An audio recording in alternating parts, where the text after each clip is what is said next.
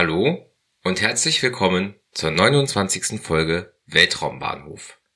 Heute geht es um den Start einer Langer Marsch 4B am 21. September 2020. Die Langer Marsch 4B ist eine dreistufige chinesische Rakete. Sie ist 44,1 Meter hoch, 3,35 Meter im Durchmesser und wiegt etwa 250 Tonnen. Sie trug den Haiyang 2C Satelliten, der für die ozeanografische Erdbeobachtung gedacht ist, in einen niedrigen Erdorbit.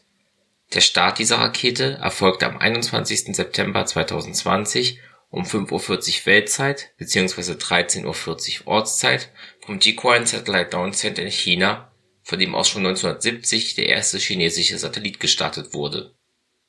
Beim Start der Langer Marsch 4B entwickeln die vier YF-21C-Triebwerke der 28 Meter langen ersten Stufe einen Schub von knapp 3000 kN.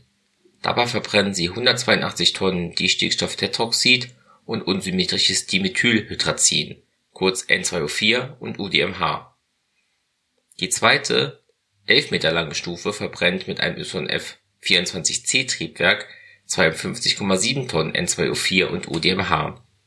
Die dritte Stufe, mit einer Länge von 14,8 Metern, nutzt für die beiden YF-40-Triebwerke 14 Tonnen des gleichen Treibstoffs.